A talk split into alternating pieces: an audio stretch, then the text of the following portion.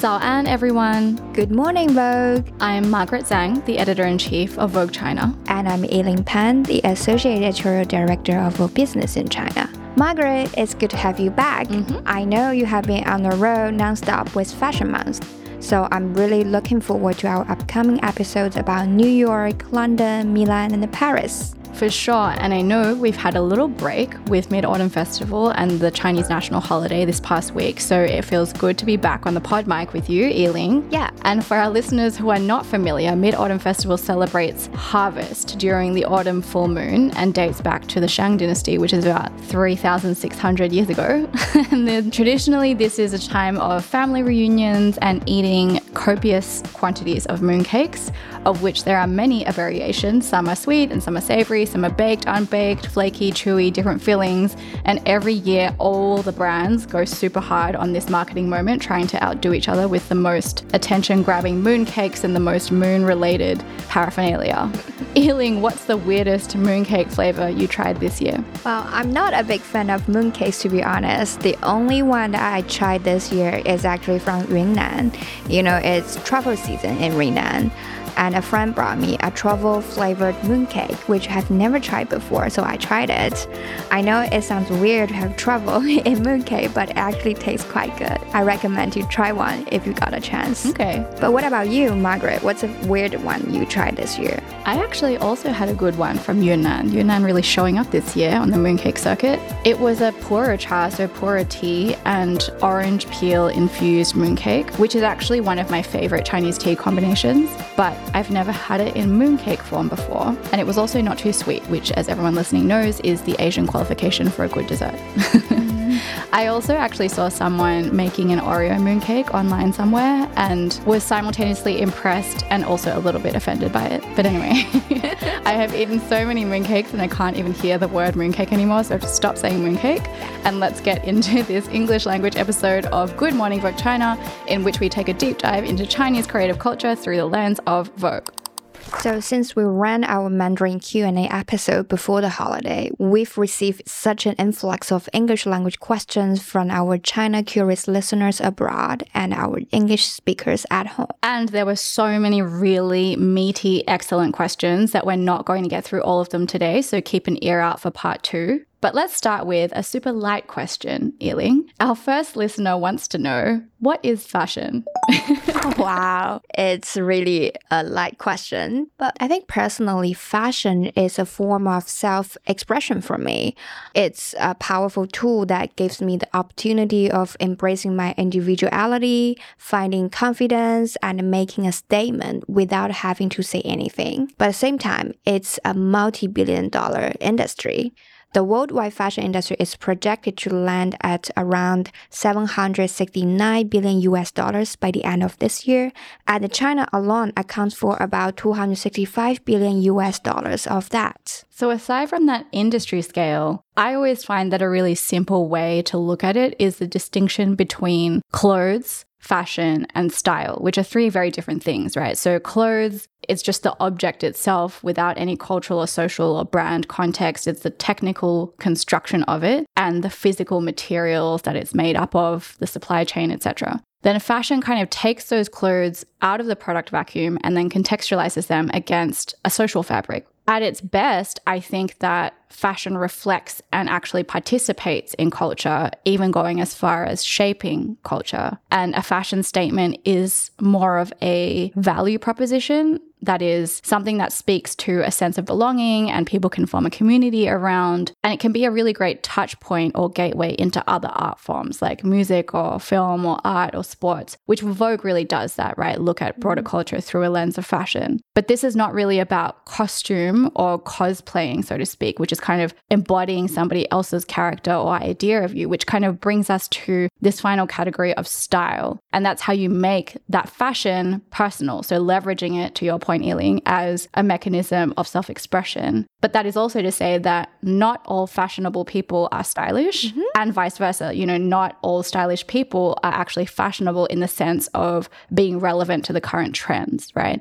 And I probably agree the most with Bukowski's definition of style as a fresh way to approach a dull or dangerous thing. He says, to do a dull thing with style is preferable to doing a dangerous thing without style. And to do a dangerous thing with style is what he calls art, which I think is a very good summary. Wow, that's really well said. Um, I haven't heard about this sentence before, but I oh, totally you should read agree the whole poem. Actually, Yes. the whole poem is hilarious. He does a great reading of it. Cool. But by the way, Margaret, I know you have been in the fashion industry in a range of capacity since 2009, and that's already 14 years, so long. And Oh my one God, listener feels has so old. asked, do you think that's old? But I think that's like experience, let's put it this way. so one listener has asked, in all that time, what would you say is your favorite part of this industry? So I did fall into fashion somewhat by accident because my life was supposed to be in the performing arts and then I was supposed to be a lawyer or a management consultant or a marketer. And so, on a personal level, because I've kind of come from that mixed background, what I really enjoy experiencing is that moment when a designer or a creative director really pulls off their vision, so to speak. They just imagine something and completely brought it to life. I think sometimes people outside the fashion industry look at Fashion Week, for instance, and it's really easy to reduce it to the numbers, like the celebrities that show up to the shows and the models walking up and down and the kind of mechanics of it. But the very best shows, you really have to be there in person, couldn't be an email, right? Mm. It's almost like you're inside the mind of the designer and it's this sensory immersion of how they see the world at that moment in time. And that could be reflecting the world as it is or bringing us into their own world. So the best shows, they really emotionally stay with you. Like all of the elements, the music, the casting, the clothing, yes, the fashion, yes, but the pace, the energy, the way that people are reacting to it, it comes together so cohesively. So, for example, I remember so clearly this Thom Browne show in Paris in 2018, spring summer collection. I think half the room was crying, right? It, it, was such a clear narrative. It was so beautifully executed and it was quiet, but then also very loud at the same time. Not loud in volume of sound, but loud in design. And it was so distinctly him. It was so honest, but it was very moving. And I feel like everybody in the room had the same experience and came away from that knowing that you would never forget that show. Mm-hmm. And actually, I felt the same about Margiela's show in Paris last week. That was one of John Galliano's first ready to wear shows in quite a while because he's really been focused on the couture collections. But everybody came away from that show, massive smile on their face, so much restored joy and faith in fashion as an art form.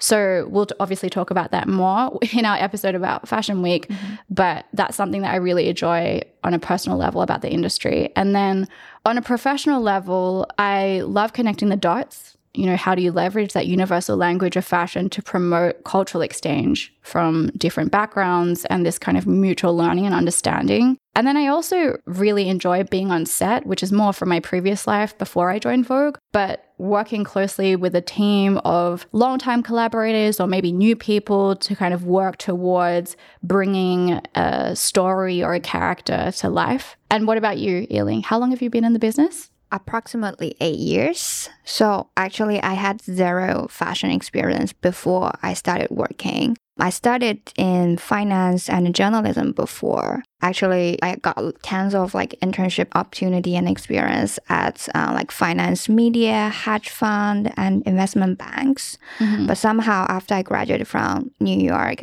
I tried to find a job in the city, and the only one that offered me a job is a fashion business publication. Mm-hmm. So I somehow switched into fashion. Like it was very interesting. And when you describe your experience with fashion and you said something like you have to be in a show in order to feel it, I can totally get you on that level. Because mm-hmm. like every time I was at a very great fashion show, I always wanted to cry. And the overall narrative, like including the music, um, the settings, and the clothings, all the accessories, and even the last part, you know, the designer will came out just to thank the audience. This everything, it always gives me goosebumps, and I will feel like I can feel the heartbeat of the designer. Mm-hmm. So that's what fashion fascinates me. Even though I study in finance, um, business, people will think I'm very rational, uh, have a good logic thinking. but I have a very sensible part of me. So I think fashion helps me to fulfill that part. On the other hand, I think fashion is an area that you can always find the best creativity and find a sense of freedom about being yourself, which you really can experience if you work in other disciplines like maybe law or finance. That's totally different feelings working in other disciplines and their unlimited possibility to challenge the social norm and innovate, interpret different cultures, understanding how deep the culture is around the world. When I grow up, I never get a chance to really experience the world, but the fashion gives me the possibility to do that. And also, given I'm coming from the business world, I can totally see the gap between commercial and the creativity and how difficult would it be to find a balance between them. Good morning, Vogue. We'll be right back after this short break.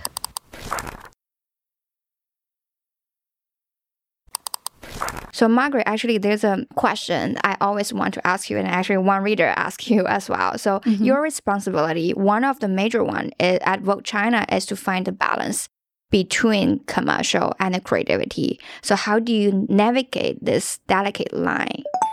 So at Vogue, we do take the editorial integrity very seriously because Vogue, at the end of the day, is a cultural authority. We have this trusting relationship with our audience, and people respect the point of view that we have. The difference now that it's a dialogue, and so you have to have much more of a close knit community and relationship with your audience, which actually makes it even more difficult to maintain the editorial voice the platform or the title Vogue would not exist without our editorial voice and point of view.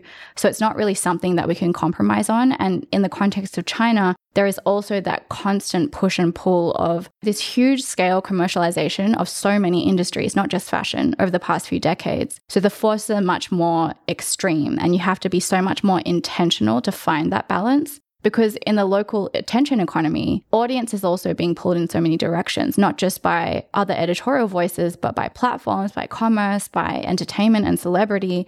And to have an editorial point of view does not always mean being the loudest in the room or the hottest in the room, right? It's mm-hmm. about consistency, it's about quality, and it does come back to that word of integrity. And of course, we can't operate in a vacuum. You know, you can't just build your little kingdom and stay in it and stand at the top of the mountain and tell people that everything you say is right. You know, we have to be sensitive to what's happening in the cultural world around us. We have to be sensitive to the business ecosystem, the way the market is moving, because at the end of the day, that will also impact how our audience is feeling and how we have to show up in their daily lives. But the business doesn't exist without the storytelling, right? We're not a creative agency. It's an editorial voice that engages in a business ecosystem. At the end of the day, I think Vogue is about illuminating, educating the Chinese consumer about what fashion is, what style is, and helping them to build their own judgment about what's good and bad instead of just um, filling them with all the same consumer content that the brand have already filling them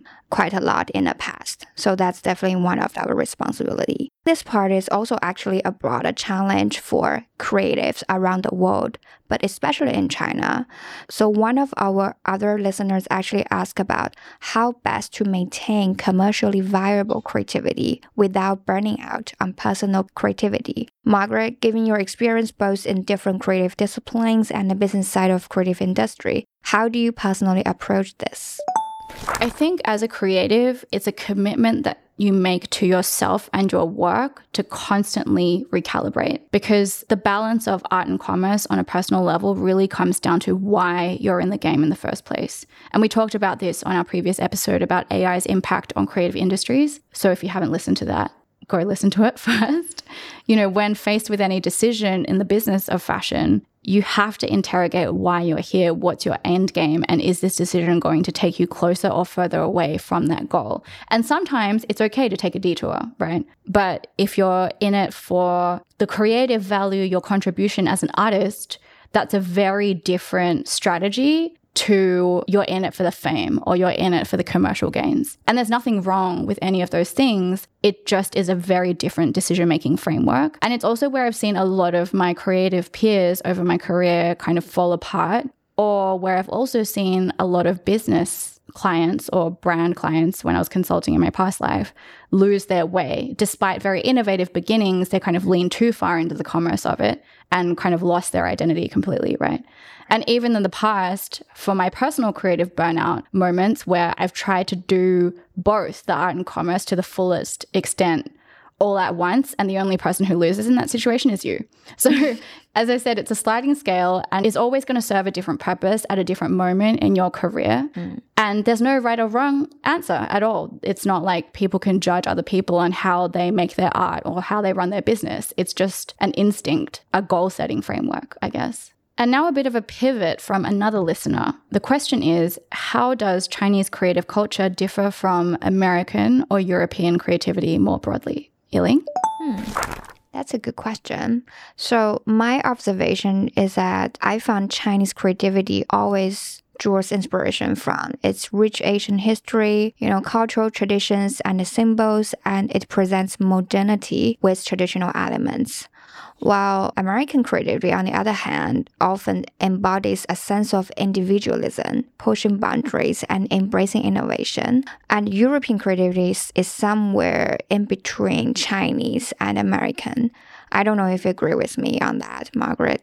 I definitely agree that European creative culture is so much about that hand craftsmanship and higher concept art forms. But at the same time, I will say that region's youth culture has always been deeply experimental, particularly in music and cinema. Whereas to your point on American creative culture, it's really about entertainment value, right? And both American and European creative culture has a strong perspective on music and film, for instance. But you can see the distinction where Europe really digs in on the art of music and the art of film in a more purist sense or an experimentation sense, whereas America is about the amplification and the story around it and the scale of it. And I think in China, we have this super unique balance of a truly ancient creative culture than this very high octane entertainment driven modern day with very genuine and community focused youth subculture kind of bubbling under the surface. So I would actually say that Chinese creative culture has some similarities with the US and then some with Europe. Maybe it's kind of like a little triangle.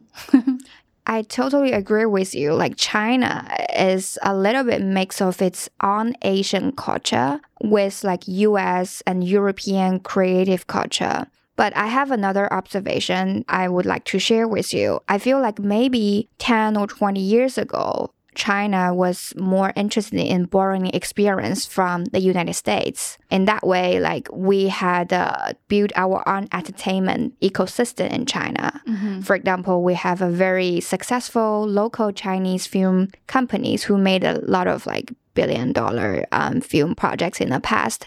And the way that they operate is very similar from like some film company from the US, especially from Hollywood. But after COVID, I feel there's a evolution of aesthetic or style influence among the Chinese consumer. I noticed like on social media, people think maybe like French girl style or Italian girl style, or maybe even Spanish uh, vacation style are more attractive than the US or American style, which in a way in the past it was like more about streetwear, but this trend has faded away in general. Do you agree, Margaret?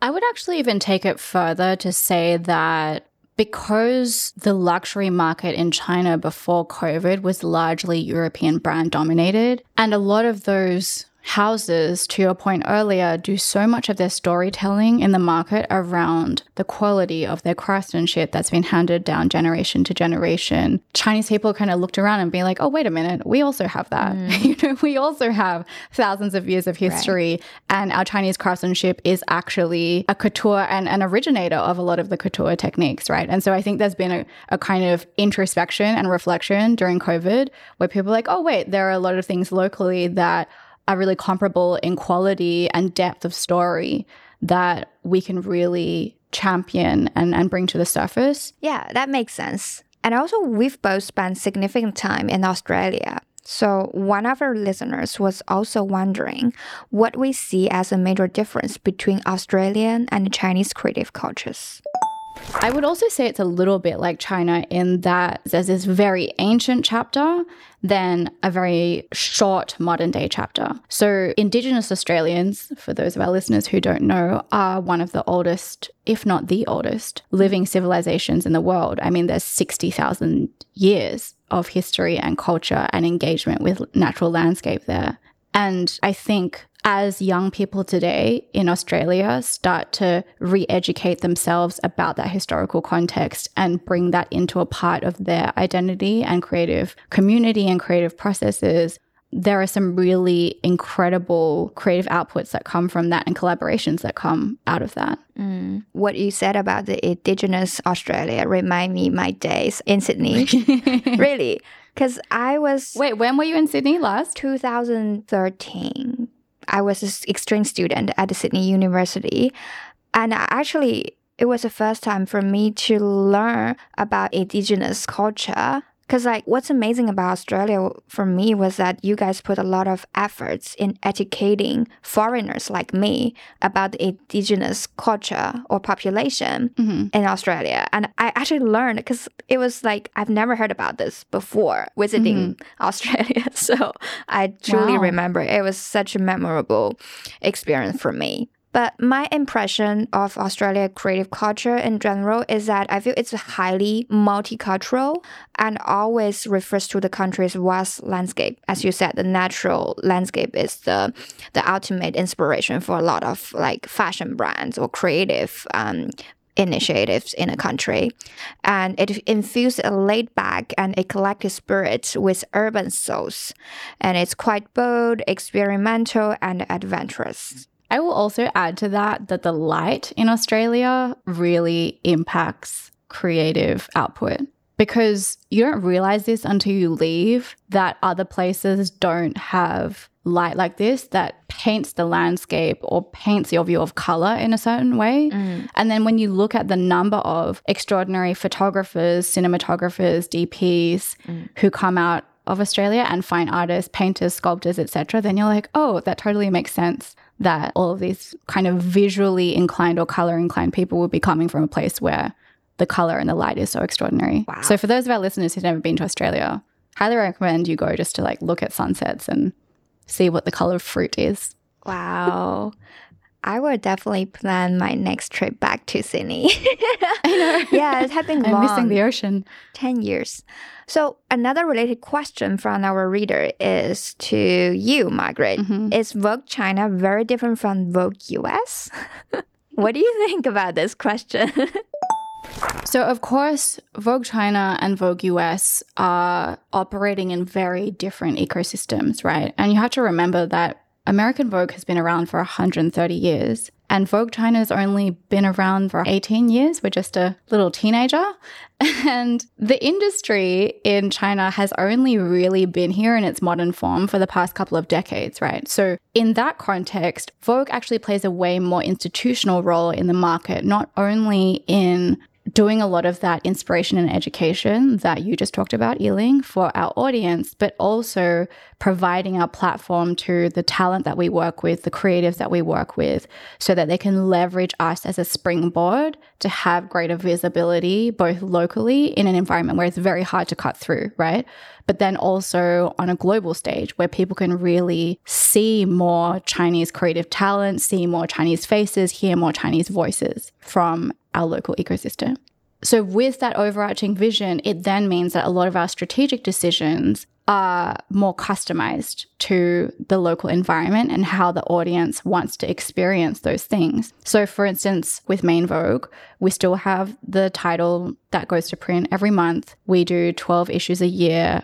We do 200 pages an issue. We do 90% original content, not always all locally shot, but all locally produced, right?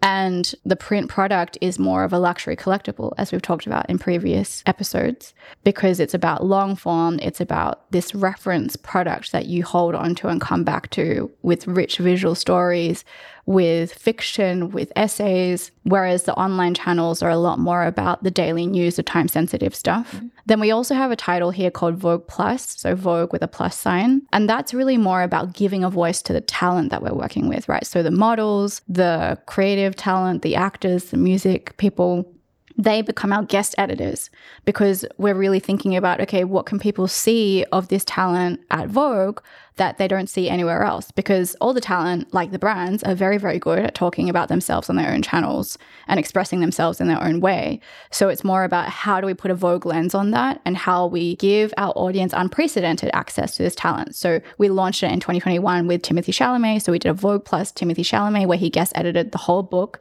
And that's been the same for every single guest editor that we have since then. So Eileen Gu has done one, Chris Lee has done one. We had Liu Wen this year. Lexie Liu, who was on our previous episode. And you never know what you're going to get because every guest editor has very different personal interests in their own private lives that they haven't really talked about before. Right. Then we also have Vogue Film, which also originated in Vogue China which is our platform supporting Chinese women in film because it is very difficult for young women and also very difficult for independent film. So when you put those two together, young women trying to make independent film, it's like a very difficult situation generally. So we're kind of lending our platform to them, helping them develop and make often their first ever short films and bringing all of our Vogue talent resources, you know, the best actors in the business, the best producers in the business to bring their vision to life. And we've made about 17 short narrative films so far. And these are real scripts with real characters and with a fashion elevation or a beauty sense to it, but it's not a fashion film, right? It's not just a video of people wearing clothes. It's a real story that people can emotionally connect with. And then, of course, in a market like China where the beauty industry and the beauty consumer is so obsessive. You know, there's such expert beauty consumers that we have in China. We have a standalone vertical called Vogue Beauty, which really looks at beauty more through a storytelling lens rather than the product centric lens that people are used to seeing or have done as far as conversion marketing in the past couple of decades. I hope that answers your question as far as what's so different about Vogue China and Vogue US. It's just a different context. And if you haven't already, you should see if you can get a copy of Vogue China. I believe you can get it at Condé Nast Worldwide News in person in London, and they also ship online. Or just for something more light touch, you can follow the Vogue China Instagram because that kind of gives a good overview of what we're doing creatively. Cool. Good morning, Vogue. We'll be right back after this short break.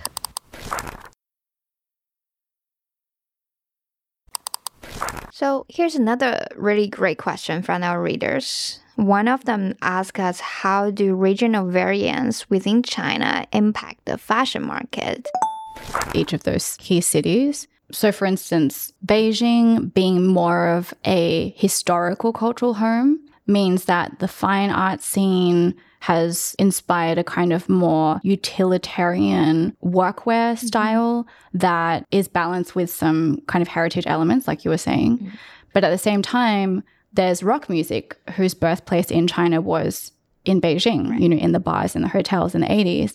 And so there's a very eclectic, very international kind of vintage collection culture in that regard, not just of records or vinyls, but also of, you know, leather, seen a lot of capes. There's a lot of very unique local rock and roll style that we've done some really amazing profiles on. Then I would say that there's also a strong basketball culture and skate culture, both in Beijing and Chengdu. And then in Shanghai, even though there is a lot of experimental art scene, right? The big commercial art fairs are, are all in Shanghai, and those big commercial art exhibitions are all in Shanghai. I think the strongest style influence really does come from the club kids, right? Mm. It's the electronic music mm. and how they're mixing the vintage with their grandma's clothes and the fake stuff and the real stuff and the logos and the non logos and the Chinese designers. It's very, very personalized. And then I think in recent years with COVID, people have started vacationing domestically a lot more. And there's this kind of vacation wear or resort wear mm, true. spike that has happened in spots like Aranya and in the south of China, or even like Lakeside, right? Yes. So, on that, another listener question is What are some new trends in the Chinese market, and how do Chinese consumers interpret global fashion trends? Yiling, do you want to start? Yeah. I feel we have to mention all kinds of core culture on Xiaohongshu or Little Red Book. As so many cores, all the cores. Yeah, it's so fascinating. Like everything they can make it into core. So when we talk about core culture on Xiaohongshu, it basically refers to various subcultures and aesthetic trends that have gained popularity on this social media platform. A good example could be the ABG core. ABG stands for Asian baby girls, and it refers to the style that combines elements of streetwear, Asian pop culture, and a feminine style. And it often features oversized hoodies, mini skirts, and platform sneakers, and maybe also like cute phone cases. And this core style actually gives a lot of inspiration to a lot of uh, independent designer brands in China lately. Like literally anything could become a core. it's kind of like remember over the summer, everyone, where in the States it was like a blueberry girl summer, a strawberry girl summer. Hailey Bieber had a Krispy Kreme girl summer moment. You know, it was all about the foods, and any food could just become an aesthetic. Right. It's kind of like that here. You know, obviously we had Barbie core and Gorp core and all of these different moments, but really any small thing could suddenly become a really big trend on Little Red Book and people just kind of code switching between these different cores. Right. And another trend that I find get very obvious lately is the dupe culture. What I mean here is that it's a phenomenon that even people with the resources and financial power to buy luxury products, they now either look for cheaper alternatives or higher returns on their luxury investments. I think it has a lot to do with the current macroeconomic environment in China. As far as the second part of your question on how Chinese consumers interpret global fashion trends, it does take a really big cultural moment to reach Chinese shores in the first place. So, something as massive as Barbie, yes, it did kick off this Barbie core moment, but the Chinese consumer will always take it and make it their own. So, they'll recontextualize it with Chinese designers and connect it more to their local tribes and communities and subcultures, as opposed to just copy pasting whatever people are wearing internationally, right? And this is the same of, you know, Quiet Luxury that had a huge moment. It's not like everybody all of a sudden was just wearing Loro Piana, you know know, people reinterpreted it as an overall aesthetic that they could piece together from local independent Chinese designers or local Chinese brands. But if we zoom out and really look at what influences outside of China are really driving a lot of the youth fashion conversation here, in recent years, it has more been from K pop and K drama, as with a lot of the Asian region, right? Mm. And this drives a lot more accessible fashion and accessible beauty product sales that are more centered around the paparazzi pictures from the airport of their favorite K pop and K drama stars or what their favorite characters wear in K dramas. There's a lot of commentary about like which mix of lipsticks and lip glosses is this look, or what blazer is this, and a lot of online fan speculation. And then eventually that one will sell out, but it's never very high cost product. It's all very kind of down to earth, accessible pricing. I agree. And I also feel like there also been a shift towards, you know, Korean celebrity or Korean culture in general in helping the local Korean designer enter the Chinese market. As you mentioned, in the airport style or any type of um, you know street style that they present on internet, I feel Korean celebrity nowadays like purposely put on a lot of local designer brands. Like Well Done maybe it was a good example that was gets very successful a few years ago due to G Dragon. And then in recent year, there are also like brands like Ader Error or Andersson Bell, which has been favored by um, either like Korean celebrity and Chinese celebrity, top celebrity. So in certain way, it has trickled down to the local young Chinese consumer market. And for Chinese celebrities, it's really split into two categories. The first being the super high traffic, high scale, high engagement celebrities that are going to be on the hot topics on Weibo all the time. And then the other category being those high credibility celebrities, you know, often actresses who are very well regarded, music people who've been around for a long time, who are very well respected for their craft. Mm. Also, I will say it's not to say that high traffic talent are not talented or credible. And it also doesn't mean that high credibility talent do not draw traffic. I think it's just broadly speaking, as far as the question about what is influencing certain consumption trends, like that's kind of the way that consumers perceive certain talent in the majority, right? And so, Yiling, I'd be curious to hear your thoughts on this, but our observation from a Vogue editorial standpoint is that the influence of the high credibility celebrities is that the consumer wants to be like them, looks to them as a role model. They want to embody them more so in their level of skill and the way that they live. Whereas the Chinese celebrities who are more that hot topic Xiao Rou or talent who are in web series and are going to be constantly surrounded by fans, people want to look like them. Mm. Right? It's more of an engagement with what are they wearing today? What is their beauty products? How does their skin look like that? I don't know what your perspective on that is. Yeah, I definitely see this split between high traffic versus high credibility celebrities um, from a business perspective. I think high traffic, like Xiao Rou, as you mentioned, is something I think the Western audience might be more familiar with because this phenomenon has been going on for at least eight or 10 years. And over the past few mm-hmm. years, like major luxury brands would announce like Xiao Rou or very young, high traffic uh, Chinese actress or singers to be their brand ambassadors. And like every brand like operating in this market would at least find one to represent the brand. And this has been proved to be a very successful business strategies, either in like building up the brand awareness in the market or even sales conversion. But then high credibility celebrity is gaining more popularity in recent maybe four or five years. That's my observation. And I agree with you.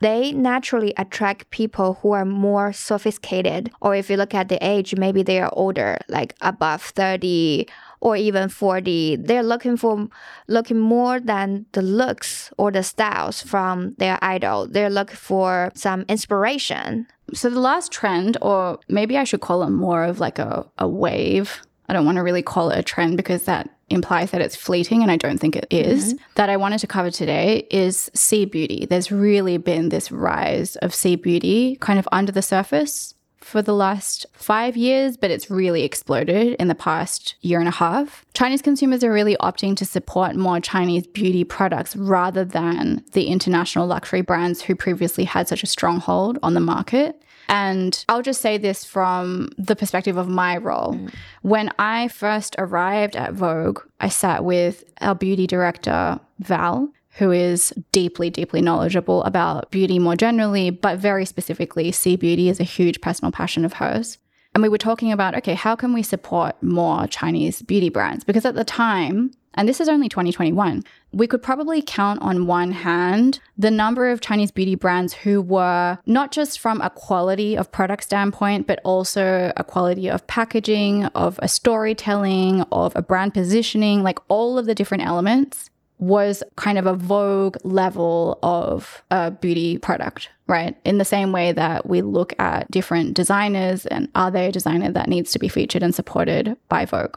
Between then and now, that has increased exponentially to an unbelievable degree. So, to our earlier point of how we have this specific Vogue beauty vertical in China because of how much of an expert consumer base it is, we did our Vogue China Beauty Awards for the first time in China this year.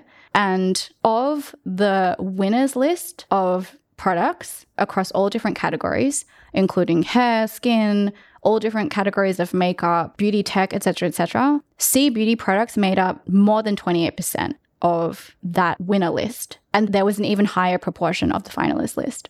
So that's roughly indicative of where the market is at, not in exact percentages, but there has been kind of a tip over into Chinese beauty products. And I will say, we had an international jury of beauty editors, beauty experts from all different backgrounds around the world and they were so impressed by not just the quality of the Chinese beauty products, but also the storytelling, the innovation of the packaging, how creative they were. And I think it's just really exciting, you know, to see. Honestly, a lot of them have come from a manufacturing background of manufacturing for a lot of international brands for a long time. And they've really gotten the formula down to a very exact science.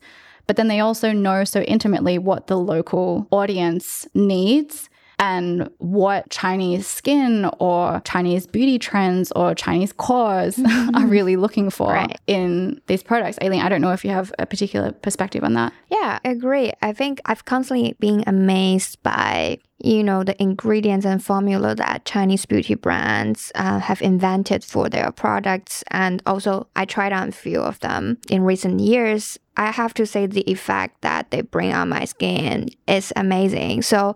I think beauty category has become a very successful category that has made the transition from a manufacturing base to something that China are able to make brands create something that have a real value on people. Like later on, we should definitely have one episode dedicated to talk about. C We're definitely beauty. dedicating Yeah. a whole episode to C beauty because we're not going to be able to talk about all of it today. But I do agree, the best sheet masks, Right. Chinese beauty brands, mm-hmm. honestly. Yeah. Okay, well, we've been talking for a very long time and I've been talking very fast, I feel.